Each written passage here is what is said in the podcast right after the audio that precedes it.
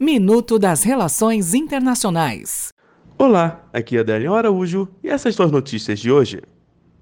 Líbia. Um grupo armado atacou nesta quinta-feira uma base aérea no sul da Líbia. A base era comandada pelo ex-general dissidente Khalifa Haftar, que controla o Exército Nacional Líbio a partir do leste do país.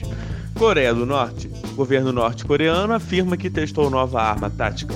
O anúncio chega em meio ao estancamento das negociações com os Estados Unidos sobre o desarmamento.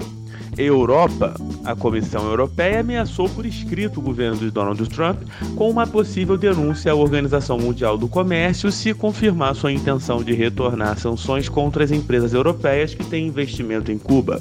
A medida unilateral norte-americana ameaça os interesses de empresas espanholas, em especial do setor hoteleiro que poderiam enfrentar o pedido de indenizações nos Estados Unidos por terem investido em propriedades que foram confiscadas de cidadãos norte-americanos.